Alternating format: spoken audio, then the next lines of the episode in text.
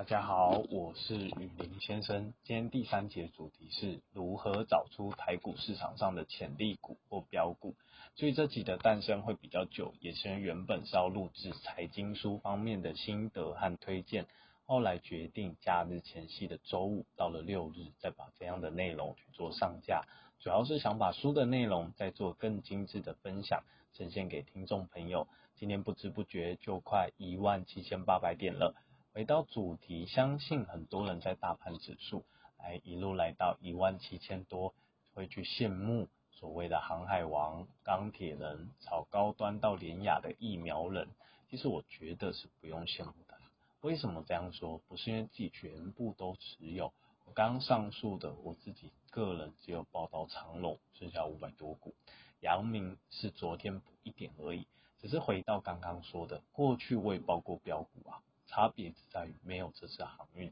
涨得那么夸张，最多报道一次性涨了一倍一倍多的就好几档，有用中环十万赚七万，在一个月之内，星星去年赚了三十几万也有，网红报了快一年，也见证从二十八元二十九。一路跳到四十七块多，今天也收在四十五块多，快四十六。利基电也是十二月报到，今年二月从五十五最高有跳九十，我还是还没出完。那今天主要分享不是来炫耀，只是说当今年航运、钢铁这种主流股在涨，我相信没有及时报道的投资人一定会哦。但台股目前。还有肉的股票还是很多，也就是说还可以让赚钱股票还是有很多啦，不见得一定要去，就是说做钢铁啊，或是航运啊才会赚钱。找到标股的前提或者潜力股，无论是投机或投资，我认为是要看得比人家远。所谓看得比人家远，就是要找到趋势。趋势这样讲很笼统，像是电动车，一定是未来大部分车的主流。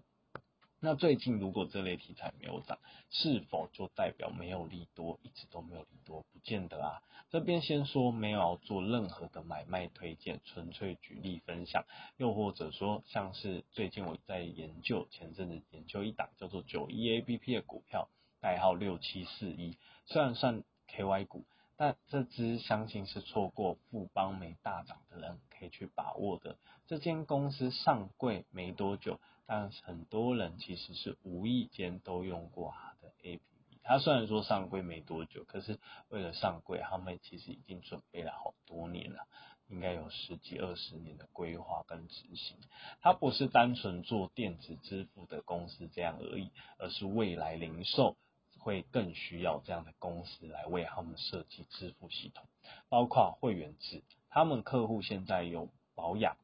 全联、统一超商、全家非常多的零售通路，那里面也有包含，因为所谓它的模式里面就所谓的会员制。里面为什么？其实这里补充一下，就是说，我不知道听众朋友有没有去想过一件事，我们过去的零售传统零售消费是，我。不需要去注册任何的会员，在世界通路里面，我就可以做消费。那为什么我们现在的很多商店啊、全联啊，然后包括超商，他鼓励我们去做会员，不是单纯几点而已哦，而是我这样讲，就是说它的设计里面包含说，它要让零售端利用大数据去知道说，它的消费端、消费群、消费者什么样族群的人。容易掏钱买这项产品，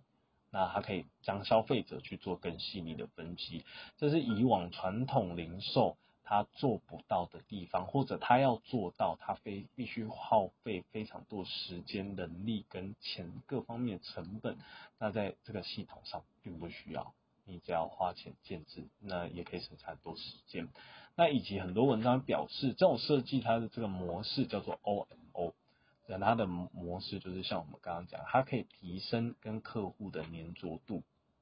这里再补充一个点，就是说，我想到郭台铭，红海创办人郭台铭先生，在过去来讲，他在大学还是企业里面，他有去演讲。那他演讲某一次，他是讲到说，哎，保险业务。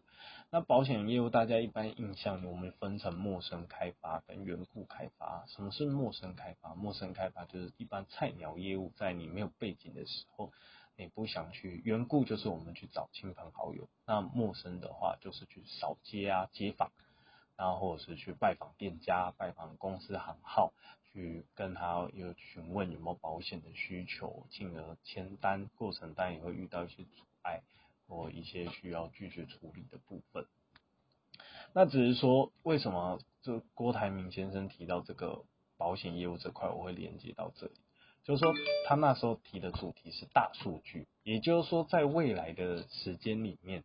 大数据可以去帮助保险公司保。帮助这些人寿公司，包括业务，去更了解你的客人，什么样的客人会买这项产品，他的需求，他的年龄层，他并不需要像过去，过去当然我们那样做也是可以，只是我们花了很多的时间，那效果也没有那么快。那在大数据时代里，其实是很快的，那也可以省去。保险业务花了这么多时间去做开发，那公司的业绩当然成长会更快速。那我补充是，这跟保险业务连接是到这里啦。那很多人到这边是会问说，那如果我觉得一间股票它是有好的趋势、好的未来，那我怎么知道它后面会持续涨到多少钱？那我这样讲，其实好的趋势未来，我们当然是说无可限量，一种不可逆。不是说股票会一度狂涨，那是不太可能的。就是它不用休息，中间一定会遇到震荡、休息、跌幅都是很正常的。但我们不去预设高点，因为我相信，包括有牌的分析师，没有人可以告诉你一只股票它最多可以涨到多少就叫你出场，没有办法，目前是没有办法，只能用一些推估、推估大概，但没有办法抓到百分之百。因为我这样讲。市场是会给好的公司一个好的股票，给他好的交代，给他好的价格，甚至有时候那个价格是出乎人家的意料，就好像富邦美不知不觉在前段时间一路就涨到快两千。那在好的公司、好的股票上，我觉得到在讲到这里，我就想到之前有一间就是为了今天这个主题。我去研究了一只，当然之前我就对它很有兴趣，就是之前的股王前前段时间被气力 KY K 下来的股王，暂时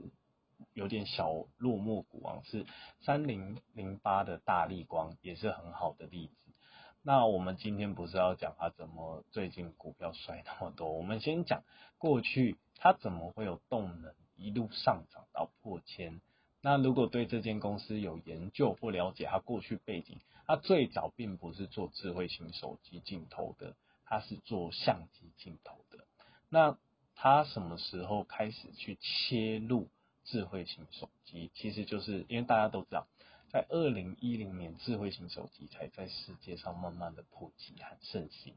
那在金融海啸前后。零七零八年的前后，数位相机相机市场镜头就是已经在慢慢衰退，它整个业绩在镜头制造商镜头的公司里面呈现出来就是衰退。那产业那时候是处于让公司会处于说，哎，你必须选择在数位相机和智慧型手机的交叉路口。那董座林恩平家族选择专注在手机镜头，符合过去有句话说：“穷人追涨跌，富人看趋势。”即便我觉得过去它的最风光的时候，它的高档价位是一股六千多，就是人家说一张大力光要一一张要六百多万。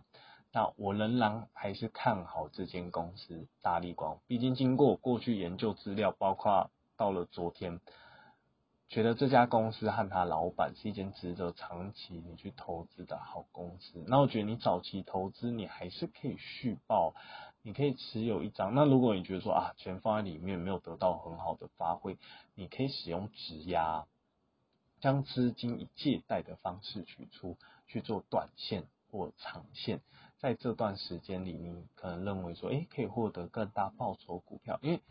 相信了解值股票质押的朋友们，他其实是不会去影响配息，你质押股票不会影响配息，配息照样是配给我们申请质押的股东。因为为什么不建议你持有的人去随便卖它或做出场的动作？因为从它毛利和配息看，它到目前为止都还不算太差，也没有说衰的。当然你要说股价，光从价格看是差很多，可是你单从财报上面看，其实是还 OK，而且比起很多公司。僵尸股的一些公司还好，还是好很多，而且它不是，它目前并不是单纯，很多人提到大力光还会停在它是单纯做 iPhone 手机镜头，其实不是，它已经有在跨领域做车用。做医疗，医疗昨天查到是包括远距医疗。什么叫远距医疗？在疫情不是为单纯为疫情而研发的东西，而是说未来有一种东西叫看护机器人上面的镜头，那个也算远距医疗。毕竟人医护人员来看护，是实际人，但是它是一颗镜头。那它现在有没有大量生产不知道，因为它的规模经济还没有起来，但不代表说未来五年、十年、十五、二十年你看不到这样的，因为这个就是趋势。在看护工，像现在疫情，你基本上也是很难请到。我相信这个会是趋势，或者人越来越难管理。那所以说回到这里，如果股票要找到成长股或潜力股。我还是鼓励大家，你不要单纯去看价格，你一定要去看价值这一块。就像我当初买四百多台积电，现在不涨不跌啊，卡在五百八到六百出上下，不代表它未来几年一样是会一直都在这个价格啊，因为 EPS 它是会成长，现金股利也是。嗯，而且何况台积电在今年九月已经从我们目前现行的二点五块一股二点五块一季的配息是两千五上调二点一股二点七，也就是说二七五是没有多少没有错，但是未来台积电成长的幅度仍然还是有，晶圆在未来的五到十年只会它的供需来讲一定是会